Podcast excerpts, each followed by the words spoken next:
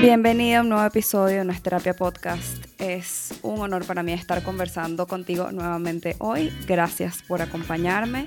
Hoy vamos a estar conversando de un tema que mm, no es rosado, no es fresa, pero es importante y me siento en la responsabilidad de tocar. Y es la depresión. Con frecuencia este es un tema por el cual recibo preguntas en mi ventana de Instagram, arroba Ariana con doble N. Si no eh, formas parte de la comunidad, es momento de que lo hagas, ¿ok? El punto es que cada vez que abro cajitas de preguntas, esta es una pregunta frecuente, una duda frecuente, y es que, como no, si es la enfermedad mental, entre comillas, más común del planeta, ¿ok? Si hablamos de números, la última cifra ofrecida por la OMS habla de 300 millones de personas en el mundo que padecen de depresión.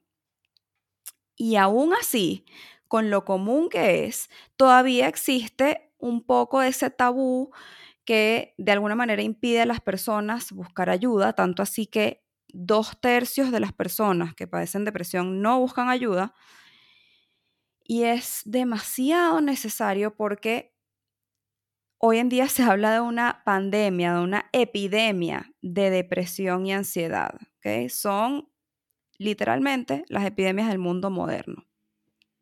Están muy ligadas. Muchas veces cuando hay depresión hay ansiedad y viceversa.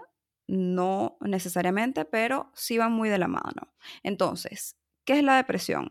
Ya dijimos que es una enfermedad común pero grave. Y voy a subrayar la palabra enfermedad, ¿ok? Porque siento que muchas veces se puede ver como a la ligera, o sea, como, como que si no es lo suficientemente importante y una de las razones por las cuales yo ah, estoy en esta misión de normalizar la salud mental y el sufrimiento humano, etcétera, es porque bueno, porque no, ha tenido mala prensa a lo largo de los años. Está perfectamente bien visto pedir un reposo porque te fracturaste la rodilla, pero pedir un reposo porque estás deprimido, o sea, eso, eso es algo que tiene muy mala prensa. Entonces quiero subrayar el tema de que es una enfermedad que dificulta la vida diaria, las actividades cotidianas. Entonces, dificulta la capacidad para trabajar, para dormir, estudiar, comer, disfrutar de la vida en general. Y ojo, más que de depresión deberíamos hablar de depresiones, porque no es una un one size fits all, o sea, no es talla única. Eh, más bien, hay tantas depresiones como personas pueden haber en el mundo porque se puede dar de muchas maneras. Y la experiencia de cada persona y los motivos y las causas y las razones y la recuperación pueden ser completamente diferentes, ¿ok? Entonces, ¿cuáles son las causas? Ya que traigo esa palabra. Suele ser una combinación de factores genéticos, biológicos, ambientales, circunstanciales, psicológicos, sociales. ¿Ok? Estamos hablando de que pueden ser un cúmulo de cosas. Y con esto del tabú de que no se dice, que no se menciona, creo que es que tiene como una percepción muy ligada a la debilidad, o sea, como que deprimirse es ser débil, cuando la realidad es que todas las personas nos vamos a deprimir al menos una vez en la vida. Te estoy diciendo que es algo muy común y si bien puede producirse solamente una vez, por lo general, las personas suelen tener varios episodios de depresión, pero lo que sí te garantizo es que todos nos vamos a deprimir al menos una vez. Entonces, no lo podemos ver como algo ajeno, como algo lejano, como algo que a mí no me... No, hay que verlo como algo, o sea, eh, tangible, posible, eh, cotidiano incluso. O sea, hay mucho de esto en el mundo. Entonces, ¿cómo identificarla? Vamos a hablar de síntomas. Bueno, lo que pasa químicamente en el cerebro, primero porque te comenté que una de las causas era eh, temas químicos, biológicos, ¿verdad?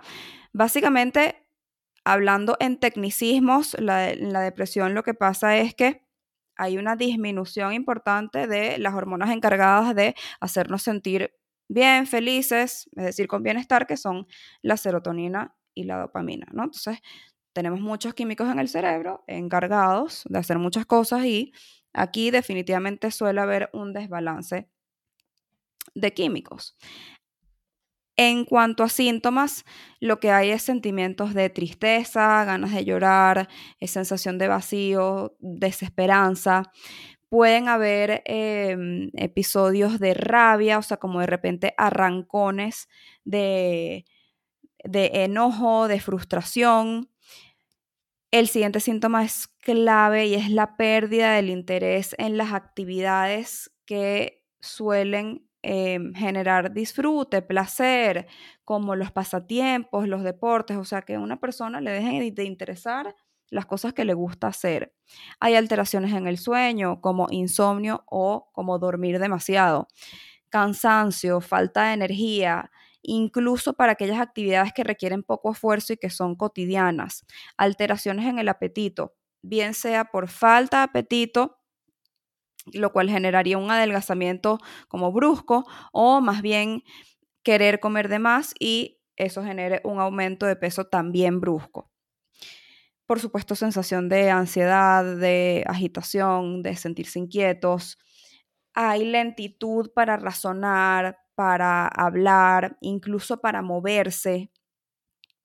Sentimientos de inutilidad, de culpa, autorreproches, eh, sensación de fracaso, dificultad para pensar, para concentrarse, para tomar decisiones, eh, incluso se ve afectada la memoria, entonces cuesta recordar cosas. Hay pensamientos frecuentes, recurrentes de la muerte y es por eso que la depresión en su forma más severa puede generar el suicidio. Y por último, también suelen haber algunos síntomas físicos, unos dolores inexplicables como dolor de cabeza, dolor de espalda, de mm, músculos, que no parezcan tener como una causa o una razón aparente. Dentro de todas las cosas que pueden generar una depresión, ¿ok? Porque mm, diría, me atrevo a decir que es una enfermedad multifactorial. Por un lado, puede darse producto de un evento negativo en la vida de quien lo está padeciendo, como la muerte de un ser querido, la pérdida de algo importante en general, eh, empleo, salud, vivienda, etc. También puede darse como resultado de sucesos traumáticos Em, de bases emocionales, un abandono, de bases eh, psíquicas, físicas que pues se tambalearon, que eran, que eran estables y se tambalearon. Los problemas económicos también suelen ser una causa importante. Ojo, no todas las personas que han pasado por este tipo de eventos negativos necesariamente se deprimen, pero estamos hablando de cuáles son las posibles causas el tema de los factores químicos que ya te comenté, ¿ok? Bien sea que haya exceso de, de algunos químicos o defecto, ¿ok? Cualquier cosa que pueda generar un desbalance. Están los factores sociales, ¿ok? Y también cualquier otro factor que pueda aumentar el riesgo de padecer una depresión como la genética. Eh, sí puede ser algo biológico, como te comentaba, es decir, algo que se herede. El tipo de personalidad que tenga alguien, la presencia de enfermedades crónicas, porque por supuesto una persona que eh, vive con dolores físicos, por ejemplo, o en necesidad constante de tratamiento y asistencia médica, se puede deprimir. Y los problemas económicos que también ya te comenté. Ahora, dentro de todos los factores sociales, hay uno en particular que quiero resaltar, que son las redes sociales. Estas han incrementado los trastornos de ansiedad y depresión en un 16% aproximadamente en un periodo de 10 años, que es demasiado. Todos los profesionales de la salud lo vemos, psicólogos al menos, te puedo garantizar, lo vemos, lo sentimos, lo tocamos, palpamos, respiramos, sobre todo en adolescentes, ¿ok? Y creo que parte de lo que está pasando, ¿no? Con las redes sociales de, ya no, o sea, sigue siendo peligroso. Pienso que sigue siendo peligroso porque Allí lo que estamos haciendo es consumir contenido de figuras o perfiles aspiracionales, en donde todo se ve lindo, bello, perfecto, unos cuerpos inalcanzables, unos viajes extravagantes, unos millonarios de, 25 años. Em, TikTokers. No por, no estoy quitando mérito al trabajo, pero son como unas expectativas muy difíciles de cumplir, porque millonarios de 25 años, o sea, los millonarios los asociamos más bien a, personas que tienen como ya una edad más avanzada, o sea, que han trabajado mucho, este, personas que, que se la pasan de vacaciones y tienen un tiempo libre que parece que no trabajan, es unos closets que no se repiten y que se renuevan todos los días, entonces se muestran una cantidad de cosas que es solamente lo que la gente quiere que el otro sepa de ti pero para el que está del otro lado de la pantalla no se ve porque no se muestra la realidad, las cosas que no son tan lindas que también forman parte de la vida. Entonces, no sé, quizás no muestras todo el ejercicio que implica es para esa persona con ese cuerpo estar así, o la dieta restrictiva de una semana que se lanzó, o que de repente el viaje extravagante que se está haciendo es a plazo, a crédito o para el cual se ahorró bastante. O sea, no estamos, estamos siguiendo nuevamente unos perfiles aspiracionales. Y te puedo asegurar que un detonador importante de una depresión es cuando sentimos que no conseguimos algo que se supone que deberíamos conseguir. No hay no, nos formamos realidades tangibles, sino expectativas inalcanzables y entonces eso crea muchísima ansiedad de estar insatisfecho con tu vida, de estar frustrado por no poder alcanzar ese perfil que no entra dentro de tus posibilidades o incluso también vivimos demasiado estresados y otra de las causas importantes de los trastornos de depresión y ansiedad son los pequeños momentos pero constantes de estrés. El estrés es fatal, vivimos microestresados, intoxicando nuestro cuerpo con estrés y nuestro cuerpo no está diseñado para estar estresado todo el tiempo, no dormir, mucho trabajo, todas las responsabilidades, todas las cosas que tengo que hacer y además el cómo me las tomo todas esas cosas que hacer. Entonces nos las pasamos estresados y en vista de que no estamos diseñados para estar estresados todo el tiempo, pues a la larga eso termina generando trastornos de depresión. Vamos a hablar de tratamiento. La evidencia con base en data que tenemos en cuanto a los tratamientos efectivos son la terapia, la medicación y el ejercicio. Y vamos a hablar un poquito de cada una de ellas porque lo que realmente muestra más efectividad es la mezcla de todos. Entonces, sobre la medicación, y aquí me quiero detener un minuto a hablar del tema porque sé que la medicación puede generar mucha angustia para algunas personas, porque sí es cierto que los, em, los psicofármacos pueden generar dependencia, adicción, tolerancia a largo plazo, pero déjame explicarte algo. Y es que los medicamentos existen por una razón, ¿ok? Es como tener un dolor de cabeza y no quererte tomar un acetaminofén. O sea, si tenemos una situación de desbalance químico, como te estaba comentando, yo al menos como psicólogo necesito trabajar en comunión con un psiquiatra que va a recetar este medicamento que nos va a ayudar a generar un ambiente químico en el cuerpo que me permita crear una línea base para reaprender nuevas formas de ver la vida. Es imprescindible ese balance de los neuroquímicos, porque a veces faltan, a veces, a veces sobran, como te decía, y sin yo poder estabilizar esa base, yo no voy a poder trabajar para generar nuevas destrezas, nuevas habilidades, nuevas creencias, relaciones que me permitan a mí generar bienestar.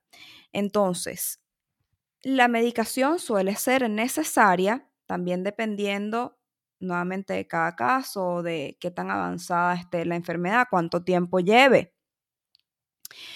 Pero la necesito. Además, que si estamos hablando de que la medicación es suministrada por un psiquiatra, no, es que te van a mandar un tratamiento, unas pastillas de por vida, es que el psiquiatra va a trabajar con un plan, un tratamiento, una dosis, un tiempo estipulado, un periodo específico, ¿ok? Entonces, es importante que tengamos la mente abierta en este sentido.